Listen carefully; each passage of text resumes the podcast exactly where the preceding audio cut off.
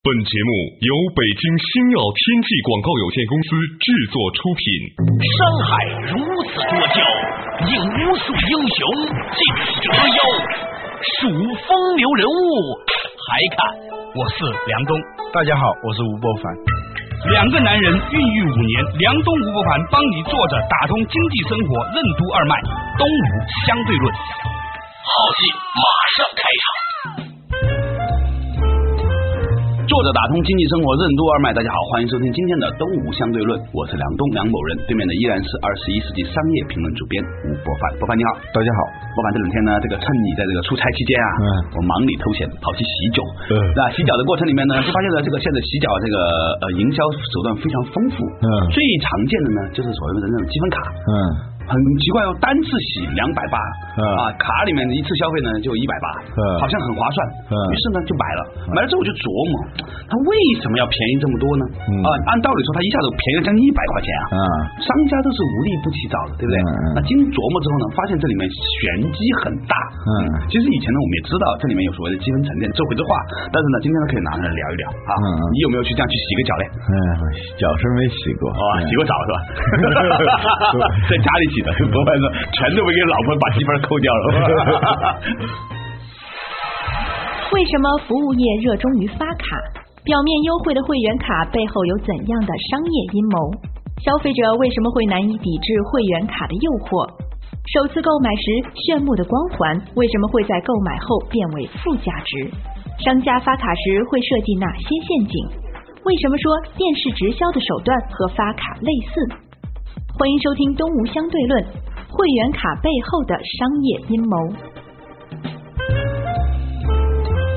那你怎么看这种积分呢？实际上，这种积分沉淀呢，在很多领域里头都在用。嗯一个呢，它是一个融资方式。这个观点很有意思。嗯啊、比如说一些健身房，它房租很贵嘛。对，嗯，你靠一次一次的大家去健身啊，钱都是有成本的，嗯而且是在时间当中，你周转的越快的话，这个成本就越低嘛。那个房租不会说今天多少块，明天多少块的给。如果他没有大块的钱来补上这个的话，他那个资金的成本是非常高的。对，所以呢，他就希望通过这种发卡的方式，一下子就能够吸纳很多钱，能够把这个钱赶紧能够补上，这就是他的一种融资方式。同时呢，他销售的时候啊，他是一个诱饵啊，一百八和二百八这一百块钱是一个诱饵，你就马上就会想到，你要不占有这一百块钱的便宜，你就失去了一百块钱，就这种感觉。就是那种把每一个人人性里面的贪小便宜的那种要求对对对发挥出来。以前我们讲怪诞行为学的时候也讲到过这一点，为什么那些免费的、打折的会有那么多人上当？是因为人性当中对自己得到的东西是不敏感的，但是对自己失去什么东西是非常敏感的。本来这个东西就是一百八的，对。非要告诉你说，如果散装版的两百八，啊对。然后呢，你买个卡呢就一百八，对，当你不买这一百八的时候呢，你就觉得你丢了一百块钱，对。就是这样一种感觉。对对对。呃，实际上呢，你买了这张卡以后，很少有人持续的、坚定不移的把它用下去。呃，持之有恒的用下去。我统计过，在我们周遭呃有去健身房的人呃，十个人里面估计零点五个都不到嗯会把它用足嗯，绝大部分人超过五个人只去了一次，就再也不去了。对那个时候我第一次去的时候，所谓的健身房把我吓坏了呃，一群男的穿着那个巴黎健身裤，有没有？围着那个球在跑来跑去，我当场就疯掉了。我这就是所谓的健身嘛，就是那种软软的那种球，弹弹的，你知道吧？男的女的都穿着那种紧身的弹力裤，是吧？哎呀，我当时就觉得，如果有一个一百年前的人哈，嗯来到这个本世纪，进入了中国的某一家健身房，嗯看到那些人穿的那种，要不然就紧的长裤，要不然紧身的短裤，是吧？感觉像跳芭蕾舞一样的跑来跑去，嗯啊，一定会疯掉的。嗯，梁东吴不凡帮你坐着打通经济生活任督二脉，东吴相对论。它那种消费呢，它有一个特点，就是你初次消费的时候有一种新鲜感，嗯。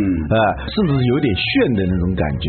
一些男士有时候上健身房就学那种什么健身操之类的，他弄个女的在那儿教啊，女的呢弄个男的在那儿教，这其实背后是有非常周密的设计的，就我们以前讲过的设计是吧？对对这个概念，嗯。啊，为什么呢？因为很多的女白领啊，实际上呢，只有两种可能去健身房的，一个是没有找到男朋友的，呃。第二个是男朋友不陪她玩的，呃。否则去健身房干什么嘞？对吧？对对所以呢，就是找个男教练，嗯身材矍铄呢，在心理上完成了某种的安慰，对反之亦然。对，但是呢，这种消费呢，往往是一次性的，顶多是两次性的。对你不可能说一年到头都看他在那儿跳，那个感觉就没有了啊但是你买这张卡，你是冲着他去的。嗯这就是说，在很多的这种所谓的会员制的采取这种方法预售卡制啊啊，还有很多的甚至一些产品，它是以首次给你造成的那种炫目的性能啊，那种昙花一现的价值，啊用这个东西来促成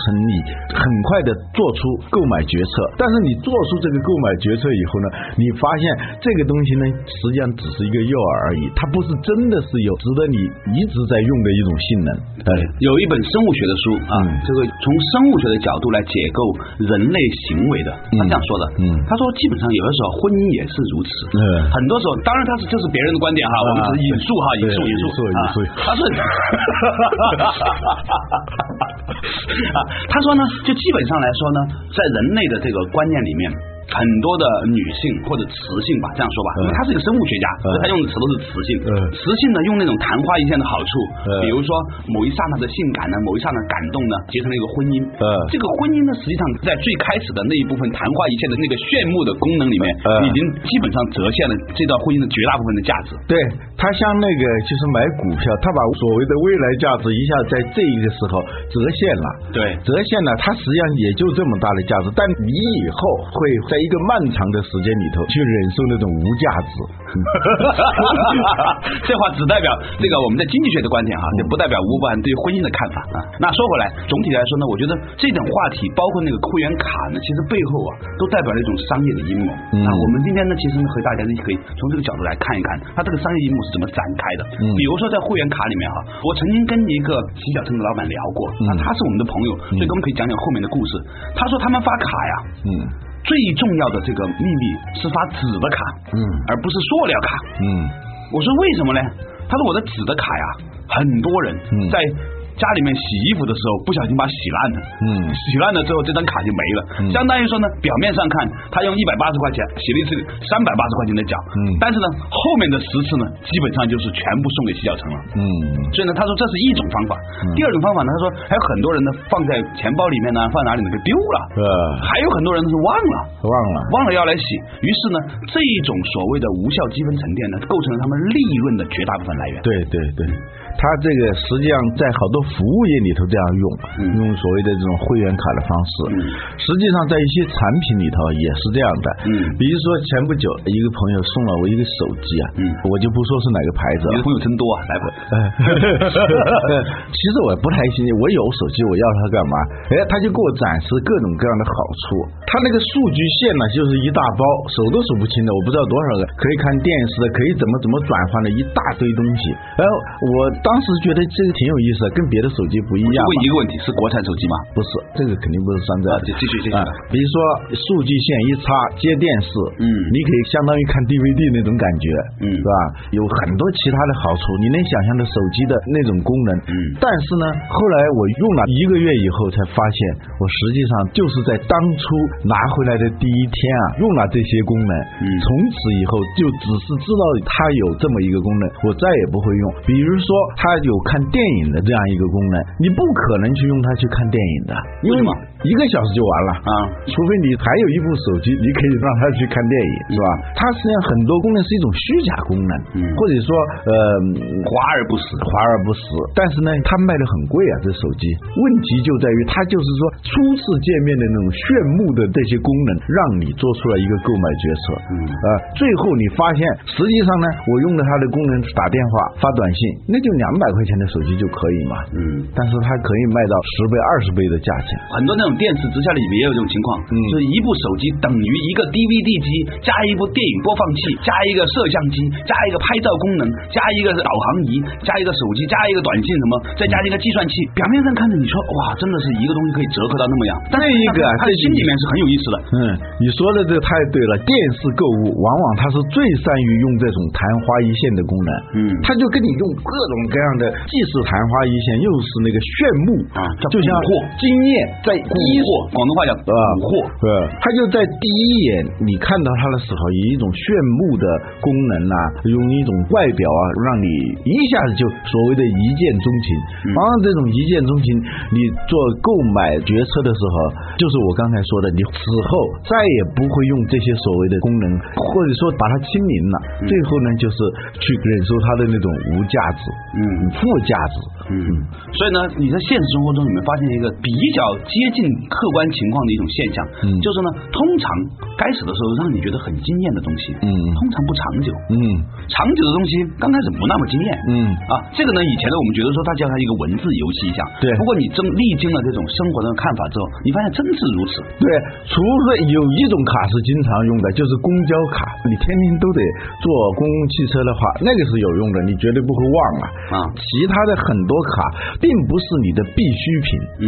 这样你迟早会忘的。嗯有之不多，无之不少，多余的钱只能用来做多余的事。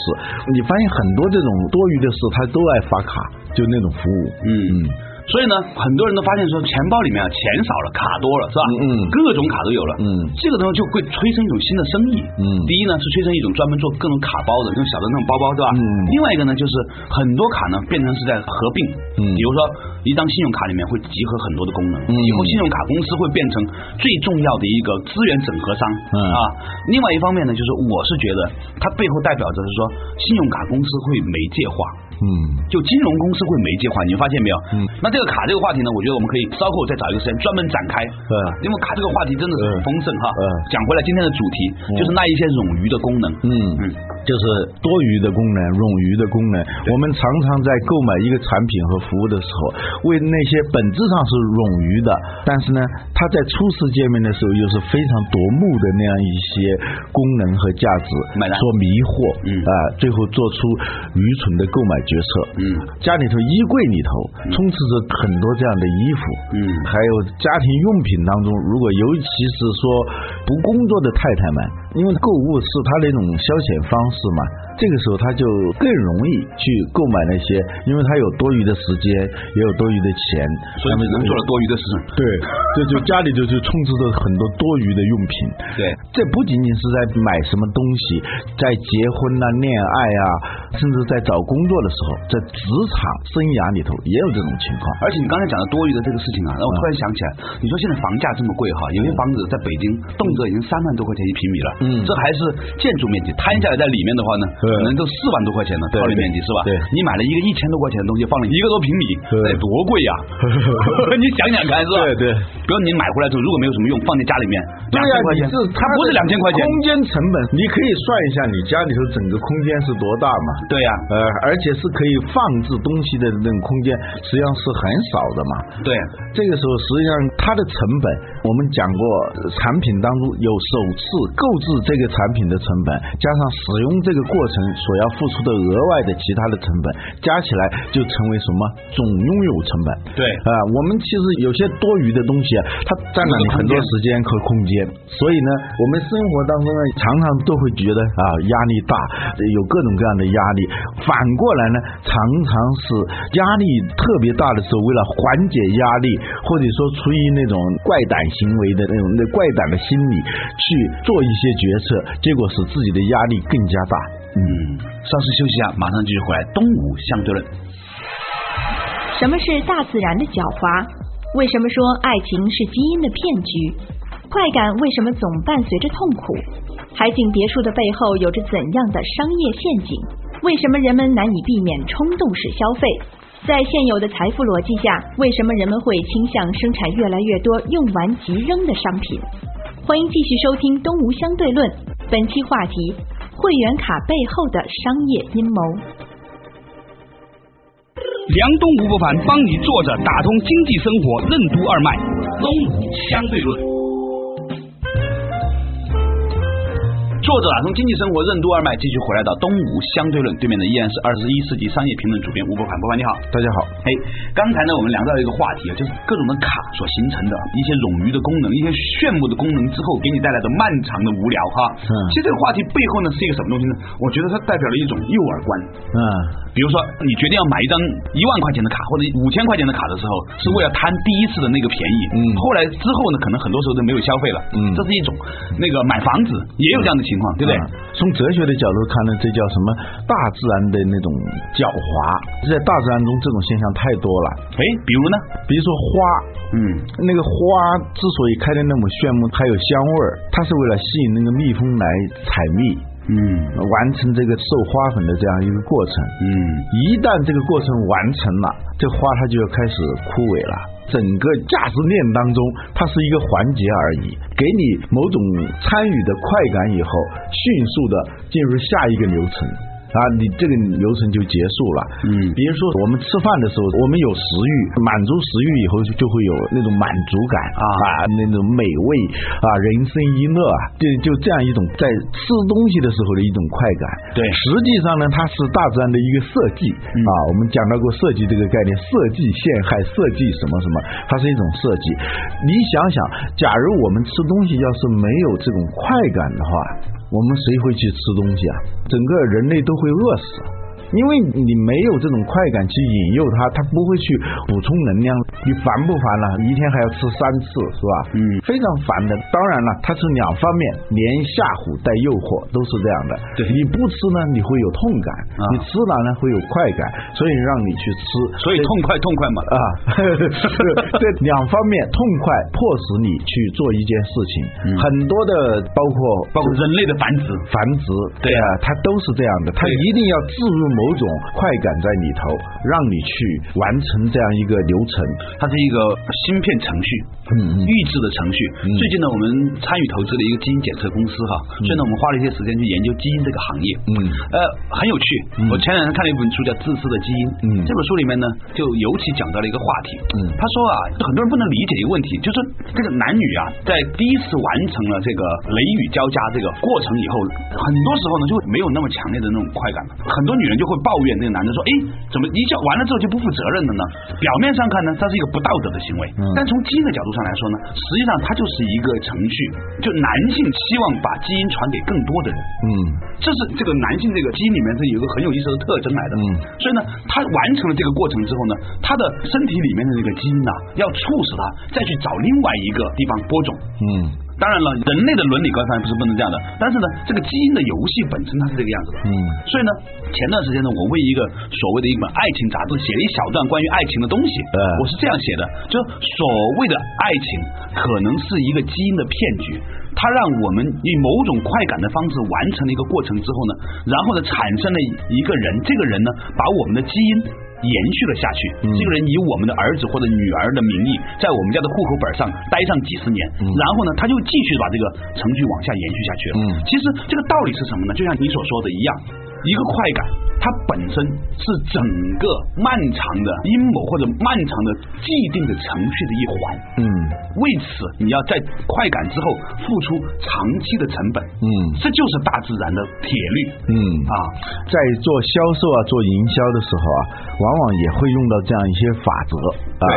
比如说房地产公司，他让你去看房的时候，对，他走的那条路线也都是精心设计的。那当然，住进去，你才知道你其实不走那条路的。对那条路呢，不断的强化你对他的那个好感非常好的第一印象。嗯比如说那种海景别墅，实际上啊，那个住海景别墅的人，其实你你都知道一年都看不了几次海景。呃，对你如果是住一个海景的宾馆，你可能会觉得很舒服，嗯因为你就那几天嘛，那种快感是很强烈的。实际上，你是把所有在这个地方的折现值，短短的几天全部享受完了，挥霍完了。嗯如果你真的要住进来的话。那那个价值是乏味的价值，而且你要住海边，你就必须忍受到了冬天的时候，你在海南冬天的时候，那个被子都是潮的，嗯一般就有经验的人他是不住在海边的，非常非常的只有渔民才住在海边。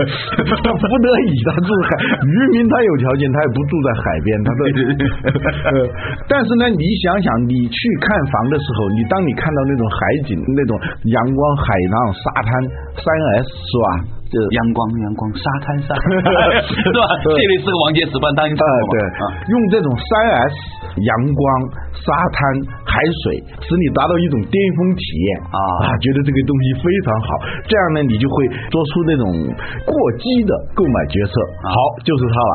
为此呢，你付出了额外的很高的成本。对实际上呢你二十年对。房贷里面，你会知道，对，实际上你为这个三 S 付出的这种成本啊，在你的整个的房价成本当中是非常高的。嗯，而后来如果是买下来了，你发现你住在北京，你在海南买了一套这样的房子，你发现它是个负担。你花了那么多钱，你还得想一想，一年我得去住几天吧，很忙，那个很烦的，总得去住几天，要不然觉得很浪费嘛。对，不要说海南了，嗯在北京很多人在六环以外买的别墅，最后都不去住全部都搬回来了。我认识起码十个人，现在又开始往市区里面搬了，嗯就宁愿在市区里面住一个小公寓，也不住外面别墅了，嗯太苦了。他说周末的时候一家人浩浩荡荡回去打扫卫生，打扫完刚刚住下又要出来了，那种苦恼是很辛苦而且。如果你买房子的话，作为投资的话，你可以买几套房子。嗯你要是作为消费品的话，你住两套房子是非常累的。嗯，就是那样一种心态嘛，食之无味，弃之可惜啊就经常的在两个房子之间疲于奔命。啊有时候一个东西没有了，哦，放在那个房子里啊，开车一下从东城南到城北从南五环一下开到西北五环 对北五住 十环。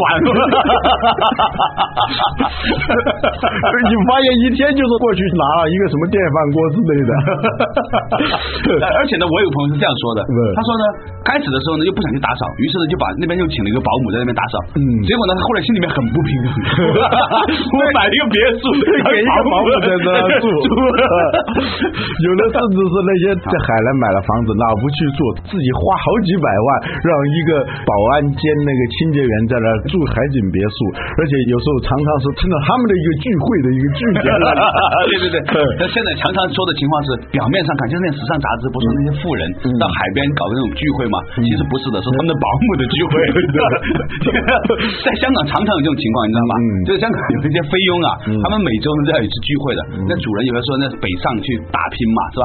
啊，然后呢，这个菲佣呢就今天到你们家来聚会，明天到我们家来聚会，这还算罢了嗯。其实呢，我觉得这个背后呢，它其实代表了一种很有趣的一种价值观念。嗯这种价值观念就是说，是借由自己的虚荣，嗯和那短暂的那种巅峰体验，嗯和广告商和房产商的那种诱惑的合谋而成来的一种悲剧。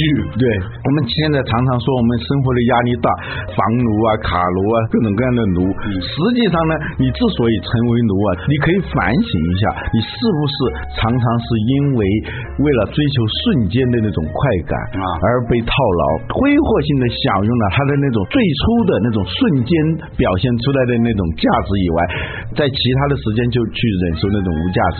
比如说，曾经有个广告嗯啊，叫做“不在乎天长地久，嗯只在乎曾经拥有”。嗯小的时候呢，我们常常觉得这句话好酷哦，啊好炫的是吧啊？它广告又反复播，呃，很帅是吧嗯？然后呢，觉得很激动嗯。但我现在长大一点之后呢嗯，发现实际上真的是被他毁了。这句话其实在我们的骨子里面产生了多么恶劣的影响。对对多么恶劣的影响！对就是为了那一些曾经拥有的那一刹那的辉煌，对你不在乎了天长地久。嗯巴菲特是讲说，巴菲特看到了天长地久带来的价值。嗯他说一个东西有复合、复利增长，所以你不要看短暂的高低起伏，只要呢它经过多年的复合增长之后，它的价值可以很大。